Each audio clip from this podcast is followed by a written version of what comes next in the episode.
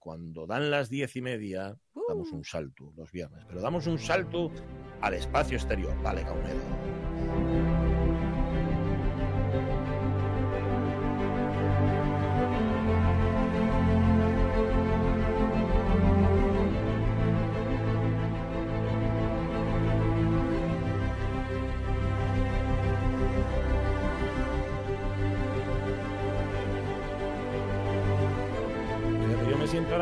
Como en el módulo y Sí. siento como si Miguel Martín estuviera en la nave nodriza. ¿Cómo estás, Miguel? Buenos días. Pues bien, desde aquí, desde la nave nodriza. Siempre siempre que oigo yo esta sintonía es que mm, nos lanzamos. Te- ¿eh? te transporta, Esto ¿no? transporta, es que nos transporta aquí. Te teletransporta. Totalmente. Tendría que ser. Este es el lanzamiento. Oye, qué bueno verte. Ay, yo ¿Eh? también. ¿Cuánto Estás tiempo? muy guapa. Echábamos de menos. ¿Y tú? ¿Y tú? Y tú también, Pachi, no sé dónde andas, pero Sí, yo también. Yo en la distancia gano mucho. También te lo digo. se te ve muy Oye, bien a la gusto. distancia. Sí, qué gusto verte y sobre todo qué gusto escucharte y qué Sí. gusto poder recuperar, Tenerte. como llevamos diciendo desde el principio hoy, el primer programa de, de- el primer espacio de radio del espacio. que Ahí estamos, en el que estamos. El Sí, espacito, sí. me parece. Pero vamos a ponernos en órbita ya, Miguel Martín, y allá. historias. Quien no sepa qué es gravedad cero lo va a descubrir hoy mismo, sin ir más lejos. Porque traes eh, dos temas y uno de ellos, como siempre, con entrevista. ¿Por dónde empezamos? A ver. Mm. Vamos a empezar con la no entrevista. Vamos a empezar Vale. con... O sea, son dos cosas que, que van, van a estar de plena actualidad.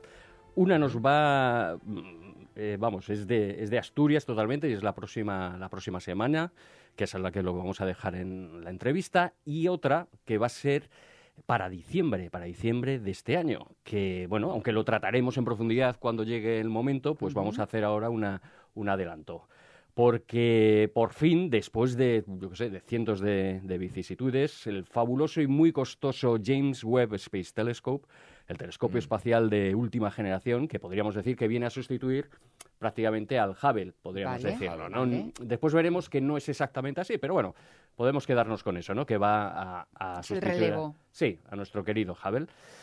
Pues por fin, por fin, después de multitud de, de historias, de, ya, ya digo, de vicisitudes, el próximo 18 de diciembre se lanzará al espacio eh, utilizando un cohete Ariane 5 desde el puerto espacial de la Agencia Espacial Europea eh, en, en la Guayana francesa. Entonces, bueno, pues el James Webb Space Telescope yo es, un, es un proyecto que yo llevo escuchando desde hace, o sea, no años, eh, décadas, décadas. Como la Eh, variante de pajares, ¿no? Prácticamente.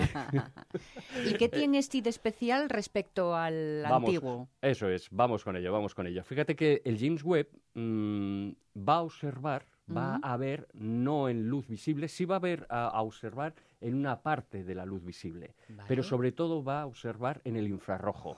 Y ahora explicaremos por qué va a observar en el infrarrojo. El Hubble, mm, Sí. recordarás, bueno, habrás visto multitud de fotos del Hubble que es en luz visible. Sí, Pues una sí, nebulosa, una galaxia, un cúmulo de galaxias, etcétera. Vale. El James Webb va a ir más allá y vamos a ver por qué mm, va a utilizar unos ojos especiales, unos ojos en el infrarrojo, para, para observar otras cosas diferentes, ¿no? Entonces, bueno, esto es un proyecto internacional que es un proyecto prácticamente de unos 20 países, 20 países occidentales, es eh, con la NASA, eh, bajo el paraguas de la NASA, bajo el paraguas de la Agencia Espacial Europea, que es de donde parten la mayor parte de, de estos países que digo, de esta Sí. veintena, y de la Agencia Espacial Canadiense, ¿vale? Ese es el, el proyecto internacional que, en el que está, mm, eh, que, que ha promovido lo que es el James Webb, ¿no?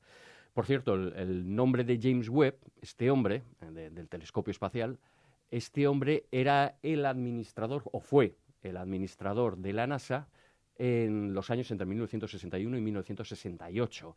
Eh, decir el administrador de la NASA, eso hay que explicarlo, es como si decir el jefe. de Vale, la NASA, vale, vale. le llaman el administrador. Ahora llamarín Luceo. Vale, eso es. Antes, bueno, a la NASA to- todavía, yo creo que todavía se le llama eso, el administrador. El administrador de la NASA de, de 1961 a 1968 fue James Webb, Ajá. es decir, estuvo justo en el momento de promover la misión Apolo y promover el viaje a la Luna. Después, bueno, como sabemos, fue en julio de 1969 Sí. que ya no estaba James Webb, pero él dejó encauzado, dejó preparado todo lo que es la- las misiones Apolo. Es el padre de la idea. No es que sea el padre de la idea, pero sí que lo encauzó. Vale, padres de la idea, podríamos decir que hay bastantes Bueno, padres de la bien, idea. bien, bien. Hay bastantes padres de la idea, pero bueno, es uno de, bueno, era Es la matrona de la idea. Vamos a ver. si quieres dejamos a la matrona. La partera. Entonces, bueno, este, este proyecto, como decimos, empezó, pues fíjate, en 1996, en principio con un, un presupuesto de 500 millones de dólares. Diez años después, en 2006, el presupuesto ya se multiplicaba por nueve, ya que ascendió a 4.500 millones de dólares. ¿Ves? No pasa solo con la variante del Pajares. Ah, No, no, no. Empezaron está. suave, creyeron que con 500 lo hacían, pero luego se dieron cuenta de que no. que poco a poco. Pero espérate, porque todavía no he terminado. Esto es 2006. A sí. día de hoy, eh, 2021, el coste inicial se ha multiplicado prácticamente por 20 porque ha llegado a 9.700 millones de dólares. Toma. ¿Merece la pena tanto esfuerzo, tanto Ya. dinero? Eh, respuesta corta, sí. Vale. Por supuesto Llegas que a sí. decir que no y vamos, nos hundes. Sí, sí, sí, por supuesto, por supuesto sí. Simplifica, o sea, vamos a ver. El James Webb, lo que decimos, eh, va a poder observar una parte del, del cielo que no, eh, que la- el Hubble, por ejemplo, no lo ha podido observar. Entonces, para ello, lo primero que tiene que estar es fuera de la atmósfera terrestre. Eso es lo primero. Claro. Sea, un observatorio aquí en, en- en Tierra, pues sí puede hacer muchas cosas, pero hay otras cosas que no puede hacer. Así que primero hay que librarse de la atmósfera de la Tierra. Bien. Hay que librarse de las luces de la Tierra. Bien. El Hubble está más o menos a unos 550 kilómetros. El James Webb Space Telescope va a estar a un millón y medio de Toma. kilómetros. Más lejos que la Luna. Van a, a posicionar al James Webb. ¿Dónde? En una zona que se llama un punto de Lagrange, el L2. Ujú. Hay, hay cinco puntos de Lagrange. Esto los- lo, hemos hablado alguna vez en Gravedad Cero y como hacemos en Gravedad Cero, explicamos ya un poquito de, de física Muy bien. a- a, pues eso, aprovechando. Entonces, el punto de Lagrange, imaginar, es como si fuera un punto de estabilidad gravitacional. Vale. ¿De acuerdo? Para que te hagas una idea, em, entre la, por ej- ese sería el L1, el que voy a, a comentar ahora, entre la Tierra y la Luna, eh, para ir a la Luna habría que subir un puerto. Vamos, Vale. a imaginar, a- vamos a imaginarlo así. Habría que subir un puerto. Ese puerto sería el L1, el punto de Vale. Lagrange 1. Después, a partir de ese, punto, ba- de ese puerto, bajas a la Luna. ¿De acuerdo? Ese es un punto de Ah, estabilidad. Vale, vale, vale. ¿De acuerdo? Eso sería un punto de estabilidad. Lo que pasa es que, aparte de ese, hay otros cuatro más en este sistema Sol-Tierra-Luna. Uno de ellos es el L2, el punto de Lagrange 2, que está a millón y medio de kilómetros. Entonces, allí se encontrará de forma estable. Son puntos donde el equilibrio de fuerzas que hace que, va- que salga al exterior y los que la atraen al interior mm, sean ni blanco ni negro, Eso es, ¿no? se queda estable. Vale. Se queda estable. Vale. Son como puntos, eso. Eh, se puede entender también de esta forma así como geometría de superficies, ¿no? Como que llegas a un puerto y en ese puerto, si tiras un poquito más adelante, vas a caer. Vale. Si tiras un poquito hacia atrás, vas a venir, vas a caer por donde has venido. ¿De Perfecto, acuerdo? Pero es, un- es una zona, pum, de estabilidad. Eh, evidentemente en el espacio es una, eh, relativamente con el espacio es una zona muy pequeña, pero es una zona de estabilidad. Has dicho que son cinco puntos, eh, cada uno a una distancia mayor. Sí, son, no, no, no, son diferentes. Ah, vale, son vale. diferentes. Otros están puestos en, en unos vértices de un triángulo equilátero. Bueno, Vale, vale, vale, es, más, es más complicado, pero para que nos hagamos una idea, estos dos, que he dicho, el L1 sería entre la Tierra y la Luna, y el L2, donde se va a situar el telescopio, el James Webb, está a millón y medio, o sea, está más allá de la Luna. Vale. ¿De acuerdo? Más o menos en una li- en línea recta. Ok. ¿De acuerdo? Entonces, el... Ya empiezo yo, ya empiezo yo a hacer como que entiendo. ¿Sabes? Ya empiezo yo a hacer, ajá, ajá. Menos mal que está Sonia ahí, que para estas cosas científicas es una auténtica. Y hace No, las no- preguntas precisas, Soria. Sí, eso es verdad. Bueno, bueno, yo, yo voy tomando nota. Sigue, sigue. Vale, entonces, Vale. em, ¿qué ve? Es decir, todo lo que tenemos que tener en cuenta es que todo lo que, por ejemplo, las ondas de radio es luz, es luz. Mm, El infrarrojo es luz. Eh, rayos gamma es luz. Rayos X es luz. Todo es luz. ¿Vale? Es, es las ondas electromagnéticas. Bien. Lo que pasa es que lo que nosotros llamamos luz es esto, es la luz visible. Es la que vemos. Es la que vemos, pero esto tiene una longitud de onda. Esto es una parte muy pequeña del espectro. Vale. Muy pequeña del espectro. Es más o menos La entre... infrarroja es la que sale en las películas que se ponen las gafas y, ven se- en la oscuridad. Y, se, y se ve rojo. Pero claro, ahí la gente dice, no, bueno, es que está viendo el infrarrojo. No, lo que estás viendo es invisible, invisible realmente. Lo que pasa es que te lo transforma. Ajá. Nosotros no, no somos capaces de ver infrarrojo. Sin embargo, este telescopio sí va a ser posible. Vale. Este telescopio va a ver desde parte del rojo, que nosotros sí que vemos como rojo, del anaranjado rojo, Sí. hasta el infrarrojo medio.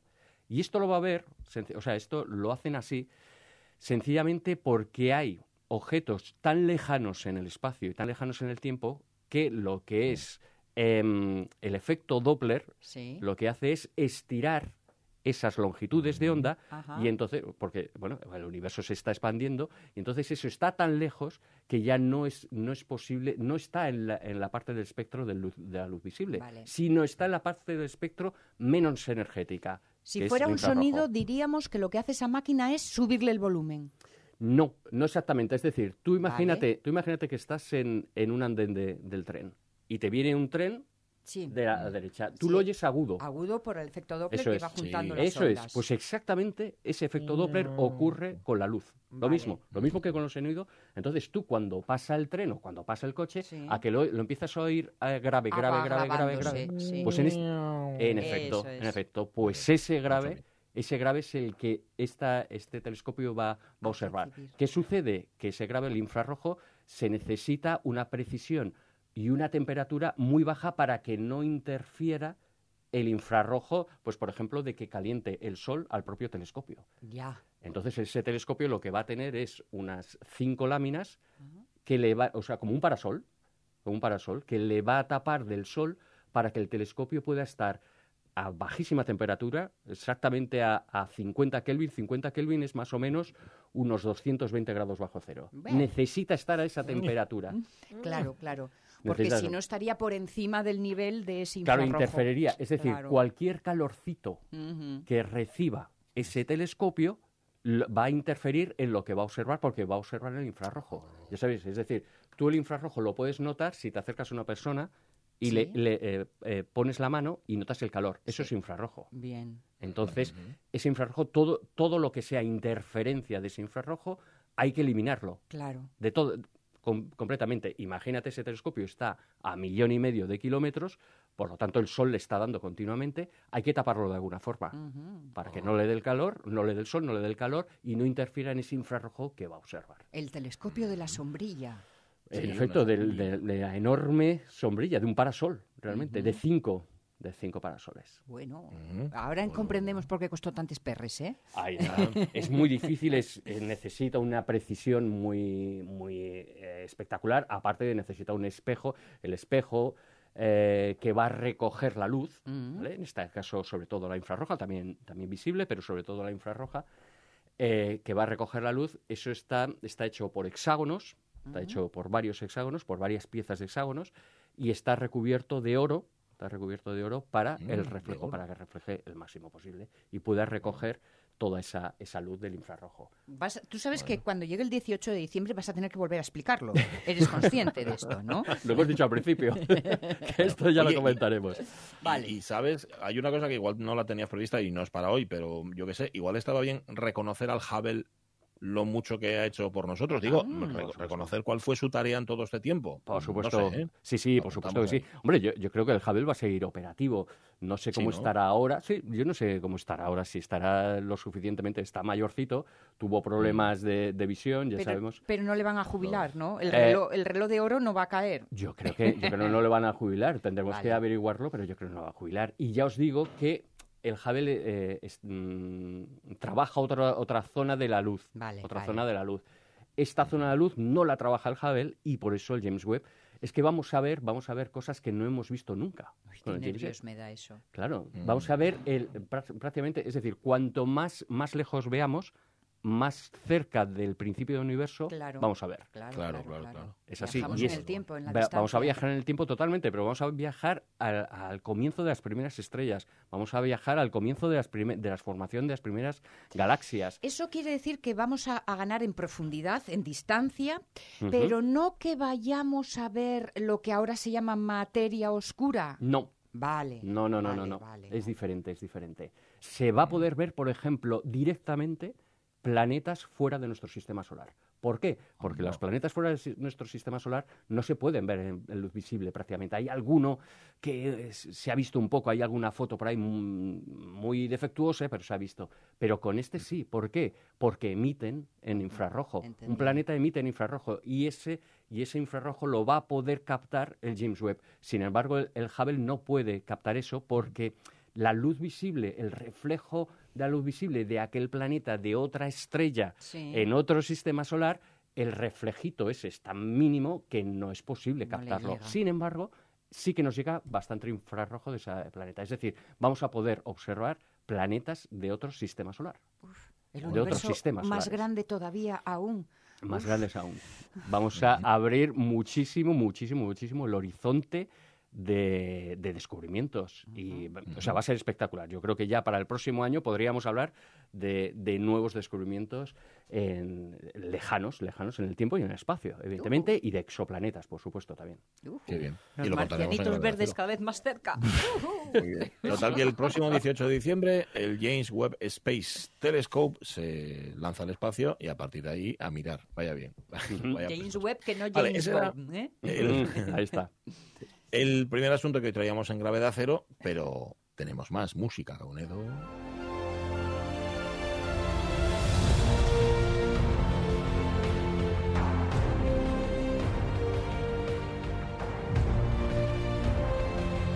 Esta es una especie de radio que sirve, entre otras cosas, para darnos cuenta de que la carrera espacial, todo lo que tiene que ver con, con esa investigación de, de- de lo que se escapa muchas veces, como nos decía Miguel Martín, a nuestros ojos, a nuestros sentidos, no está tan lejos o no nos es tan ajena como pensamos. Porque, Miguel, hay un proyecto de la NASA que nos vincula con, que- o que se vincula con Asturias. ¿Es así? Sí, sí, sí, sí, sí, somos así de importantes. Oh, yeah, vamos a pues sacar pecho un ratito. Venga. ¿sabe lo que Vale, están vamos haciendo? allá. ¿Cómo se- a ver, a ver. Madre Sí, mía, sí, sí, sí, un proyecto de la NASA en Asturias. Sí, sí, lo que decíamos, ¿no? Antes, que qué se le ha perdido a la NASA en Asturias. Vamos a ver, ¿qué es esto?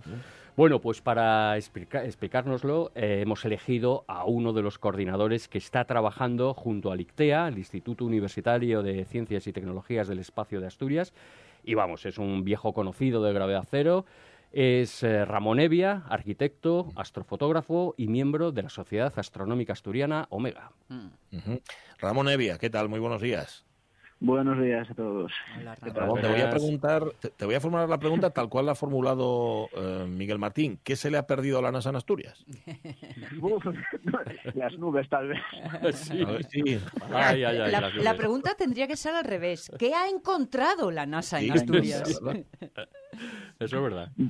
Bueno, pues eh, nada, como os comentaba Miguel, pues eh, sí, una sorpresa, eh, en parte porque, bueno, es algo que está previsto, estaba previsto, pero da la casualidad de que ese evento que la NASA quiere observar aquí en, en España, pues pasa por Asturias. Entonces, eh, eso es, digamos, entre comillas, el punto interesante de que la NASA quiere venir a- aquí a España y ha desembarcado pues en Asturias. Bueno, lo primero entonces, para irnos situando, Ramón, ¿cómo surge, cuál es el origen que la NASA esté interesada en enviar una veintena, una veintena de científicos a Asturias y a partir de aquí eso, a otras zonas de España? ¿Qué es lo que va a suceder la próxima semana? Pues eh, lo que va a suceder es un, es, una- es un ocultamiento de una estrella eh, por un asteroide. La NASA tiene aprobó hace unos años algo lo que comentabais eh, del telescopio web. Eh, hay un margen de tiempo ¿no? en que se aprueba una misión, se desarrolla y demás. Entonces la NASA tiene una misión prevista eh, para lanzarse ahora a mediados de octubre, que es ir a observar unos asteroides que hay en los puntos de Lagrange, que antes hablabais, pero en la órbita de Júpiter. Entonces, eh, la NASA necesita, antes de lanzar la sonda, pues adquirir todos los datos posibles de cómo son esos asteroides, eh, sus formas, eh, movimientos que tienen de rotación y demás, para, digamos, enviar con la máxima precisión esa sonda que van a lanzar en octubre. Entonces, eh, es el evento, digamos, un poco a lo largo de toda la Tierra, pues se van produciendo varias ocultaciones de algunos asteroides por la Tierra, pues uno de ellos da la casualidad que pasa por España y sobre todo pues entre una línea más o menos entre Asturias y Valencia. Esto lo podríamos decir que, para que la gente lo entienda también, que es como una especie de un diminuto eclipse de un, Sí. de un asteroide por, que oculta una pequeñita estrella, más o menos. Exactamente. Es, es- es- es, es eso. Así como la Luna oculta, digamos, el Sol y se produce una, una caída de la luminosidad del Sol, pues esto, un asteroide oculta la luz de una estrella y durante unos pocos segundos, porque estamos hablando de segundos, la estrella disminuye su brillo o, digamos, o se apaga totalmente. Y entonces eso permite eh, perfilar la forma y, y- y movimientos del asteroide. El asteroide es Polímele, que es un asteroide troyano. Entonces, ¿qué son los asteroides troyanos? ¿Qué son estos satélites troyanos de Júpiter? ¿Por qué son tan importantes? Eh, los asteroides troyanos eh, son unos satélites, eh, unos asteroides más bien, eh, que están orbitando, están más bien colocando, colocados en los puntos de Lagrange, que antes hablabais, 4 y 5. Son esos puntos de equilibrio gravitatorio, en este caso entre Júpiter y el Sol. Por lo tanto, podríamos decir que esos asteroides llevan ahí eh, muchos, eh, miles de años, casi podríamos hablar de millones, eh, estables, entre comillas. Entonces, ¿por qué se quieren observar esos asteroides? Porque se quiere intentar siempre mm, encontrar pistas, datos de cómo ha sido el origen del sistema solar. Así como el nombre de la misión, Lucy, va- es eh, en honor al, al ser, digamos, primitivo de los, Sí. de los seres humanos que se encontró en, creo que fue en Nigeria, me parece, pues eh, que nos permite, digamos, dar una información sobre la evolución humana, pues en este caso se quiere ir a esos asteroides para in- intentar encontrar datos, restos, al fin y al cabo son fósiles de las condiciones originales del sistema solar. Al estar ahí ubicados, pues es un, hay mucho interés en la NASA. Ya se eh, fue hace años eh, calificado como puntos muy importantes de investigación. Por eso luego se aprobó la misión y lo que se quiere conseguir es eso, eh, datos, analizarlos. Por eso se manda la sonda para ver un poco esa composición química, ¿no? De que están hechos. Son como eh, los restos, digamos, de ladrillos de la formación de- del sistema solar. Vamos a analizar recortes. Sí. ¿no? Restos, Trozos muy de, de material, exactamente. Entonces, eh, como se quiere analizar la composición química, mm, interesa que la nave pase lo más cerca posible de ellos. Estamos hablando de objetos de, en el caso Polímile, de unos 30 kilómetros de diámetro, se estima aproximadamente. Pues claro, hay que pasar rozando. Mm. Entonces hay que saber, digamos, a grosso modo, pues cómo es la forma del asteroide para que no haya ningún accidente, ¿no? De la sonda con él. Claro, se tiene, se tiene que conocer eh, previamente antes un poco de polímeros, es lo que te iba a preguntar, ¿no? De, eh, mm, eh, pues eso, los 30 kilómetros aproximadamente de diámetro tiene. Es lo que se estima ahora mismo y se cree que tiene mm, que, que su composición es eh, de carbonos. Los asteroides tro- troyanos se, se les bueno tienen la característica de que son asteroides con muy poco albedo, con muy poco que reflejan poco la luz. Son asteroides digamos oscuros, ¿no? Entonces eso dificulta, antes un poco lo comentabas tú de los planetas que reflejan luz del Sol, claro, eso dificulta mucho saber la, la forma de que puedes tener el asteroide porque claro, al reflejarse poco es como que se esconde, ¿no? Ajá. O sea, así entonces hay que intentar analizarlo bien, bien a fondo. Sí, sí. Fíjate, la estrella que Ramón le- que, que va a ocultar, que bueno, que tiene un número de catálogo que es el siguiente, es V2020092319453, De así toda se la llama. vida, de toda la vida. Hace la contraseña al wifi. Sí, sí. Lo sentimos, es así, es una estrellita que, que, bueno, no- es muy insignificante que le vamos a hacer. Cuanto Pues- más números, más pequeña la estrella. Ahí ¿no? está, ahí está. Entonces, fíjate, Ramón, he buscado cuál es su ascensión recta y su declinación, que serían, bueno, pues las coordena- coordenadas en el cielo, de como en la Tierra son la latitud y la longitud, ¿vale? Vale. Entonces, y bueno, pues eso, con ayuda del software, el Stellarium, que tú lo conoces muy bien, he visto que la estrella se encuentra en la constelación de Tauro, cerca de la estrella Aldebarán, cerca, por tanto, de- del cúmulo estelar de las Gíades. Y, eh, exactamente. Ajá. Y ahí- tiene, y tiene, Ramón, una, una magnitud de 15,56. Sí, sí. ¿Eso es mucho poco? Explica, explica, a ver. Eh, Eso es eh, una estrella completamente invisible para la mayor parte de los telescopios aficionados. Y digo invisible, eh, exprimiendo el telescopio aficionado, un telescopio que ya que se puede ser considerable, con cámaras eh, que son muy sensibles a luz, es totalmente invisible. Para que os hagáis una idea, eh, la NASA ha traído telescopios que son de unos 40 centímetros de diámetro, son unos verdaderos, mm, como se les dice en el mundillo, tragaluces, son telescopios muy sensibles que cogen mucha luz y están al límite. Entonces eh, es una magnitud eh, muy, muy bajita. No sé si Plutón creo que andaba por la magnitud 20 para entendernos. Es decir, y está mucho más cerca de Plutón. Lo que pasa es Ujú. mucho más pequeño. Entonces eh, el ser humano a simple vista es capaz de ver magnitud 6, Ujú. sí, eh, seis y pico. Sí, sí. Y esto, claro, cuanto más bajo es, es muy, muy, muy, muy débil. Cuanto más mayor te haces, menos ves. eh, no llegas a la sexta magnitud ni loco. El esperar, Entonces eh, es muy bajita esta luz. eh, el esperar insignificante. momento del eclipse es porque al tapar no nos deslumbra y podemos mirar o porque es cuando está justo en la línea de luz y entonces está súper iluminado. Eh, no, es porque lo tapa. Vale. Eh, básicamente, mira, para que nos hagamos una idea, lo que vamos a intentar es como si tenemos un- los faros de un coche encendidos.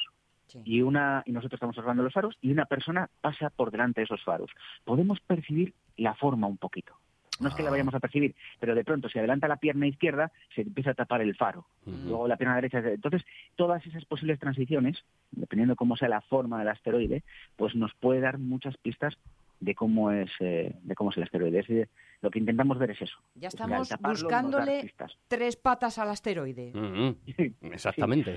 Exactamente. Entonces, eh, la idea de la NASA, ¿por qué han traído tantos telescopios y no uno? Porque, claro, el asteroide va, va a trazar como una especie de autopista de sombra, ¿vale? A lo largo de entre Gijón y Valencia. Y entonces ellos lo que quieren es cubrir todo el ancho de esa autopista. Es como si ponemos unos eh, telescopios en el borde, de- en el arcén del carril izquierdo, otros en el, en el centro de ese carril, otros en la mediana, otros en el otro centro del otro carril y en otro arcén. Cubrir toda esa línea, sincronizados por GPS y con cámaras, digamos ya que automáticamente. Y entonces grabar, empezar a grabar antes de que el asteroide pase. Empieza a pasar el asteroide por delante de la estrella, se produce el apagón de la estrella, o el que esté en el borde, una leve caída, también puede ser. Otro tal que está un poquito más allá del borde, ese no detecta nada. Y entonces, eh, como todos los telescopios están grabando a la vez, en el mismo tiempo, digamos, universal, o sea, o por coordenada GPS, pues luego, eh, analizando los datos, se puede, digamos, modelar cómo es el asteroide. Oye, Ramón, una, una- despejado. sí, una última pregunta así rápida que nos queda, nada, un minuto.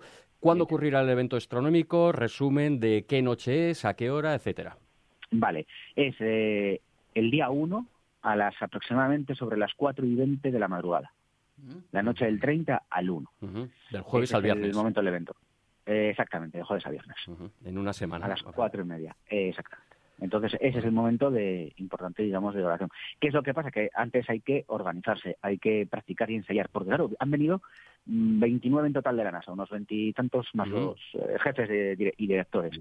Pero luego se ha pedido eh, colaboración, eh, digamos, de los eh, aficionados. Entonces han venido gente de, de Francia, gente de Italia, eh, de gente de España que tienen conocimientos o afición dentro de este mundillo Mm. y para ayudar, porque son telescopios que pesan, además, y, y bueno, entonces al fin y al cabo estamos moviendo, si no me equivoco, creo que eran unas 8, 98 personas aproximadamente. La lista que manejo yo son 98. Caray. De la Marina. Fantástico. Eh, Ramón, una, curiosidad. ¿Son, son- son gente maja estos de la NASA? Eh, sí, sí, sí, son majetes, sí. Son, son, son- son majetes. eh, que eh, buscan, yo me acuerdo así como anécdota, ¿eh? Eh, claro, hay que alquilar vehículos para mover sus telescopios a lo largo de esa línea. Y entonces me acuerdo me dijeron, oye, necesitamos unas 23 pickups automáticas. Y la típica camioneta americana, y yo, Sí, eso sí. va a ser complicado aquí en Y, España. y automática, sí. Sí, automáticas. Pero sí, sí, sí, muy, muy, muy majetes. Además, eh, viene un investigador importante que es Mark es, eh, Buy, es uno de los investigadores principales de, de la misión y, de hecho, tan importante que tiene un asteroide con su nombre. Ahí va. Entonces, eh, viene bien gente interesante. Espero veros en Gijón, que por cierto hay un evento público el lunes por la ta- el domingo El por la domingo. tarde. El domingo a las 5. Mm. Ah, espero, ver- espero veros algunos, sobre todo a ti, Miguel. Miguel, vamos, doble Cuenta- contra cuenta nada que sí. Miguel, Me llevo a gente además también. Será nuestros ojos y nuestros Sí, sí. oídos allí. Luego nos lo tiene que contar. Claro. Van a estar allí los Evia, de la NASA, que es- así que nada. Sí. Ajá. Ramón te decía que sea un éxito y que, y que vaya muy bien. Y enhorabuena, en efecto, Sí. por traer a Asturias algo que nos parece tan lejano, pero que no, que no, que está más cerca de lo que pensamos. Un abrazo. Sí, hasta luego. Mucho, otro abrazo. Un abrazo, Ramón. Chao, chao. Chao. Hasta luego. Gracias, bueno. Adiós. Al viernes siguiente Em, vendrás sin dormir, Miguel. Cosa. Sí. Ya Bueno, te vamos, a, veo. int- vamos a intentar hablar con una persona de, de la NASA para el próximo viernes en gravedad cero. Esperemos, esperemos. Mm. Es difícil, pero bueno, Sí. vamos a Bueno, intentarlo bueno. conseguir. Qué bueno, Lo qué bien. Vale, vale, vale. Bueno, oye, qué bien. Qué guay. Vale, mm, oye, mm, Miguel Martín, que el viernes nos encontramos con NASA o sin NASA, pero mirando al cielo, mirando al espacio y mirando a las estrellas. ¿Tú tienes estrella favorita, ya que lo estamos preguntando hoy en Facebook? No, no, lo siento, pero no. Todas, ¿no? Para decir Sí, todas son sí, sí. favoritas. Bueno, me da lo mismo. Demócrata de la. Un Abrazo, Miguel. abrazo, chao. Aquí nos encontramos el viernes en Gravedad Cero, el primer espacio, primer y único, por cierto, esto hay que decirlo también. Primer espacio de radio del espacio. Es que no hay otro como este. Que sí, es decir, hay podcast ya, pero los podcasts no son radios, son cosas distintas. Bueno, nos vamos a ir, pero volveremos, lo prometemos, como dijo MacArthur y como dijo Jorge Alonso. Estaremos después de las noticias contándoos, pues, que no sé qué cantidad de cosas. Bueno, comiendo pan. Sí. Y pan muy rico, sí. además, el que hacen en De el monte. Tengo de yo una escanda. gana. Eh, pan de escanda, además. Sí, Pues nada, sí, a la vieja luego lo probamos. Em, dijimos noticias, noticias llegan, las de las 11.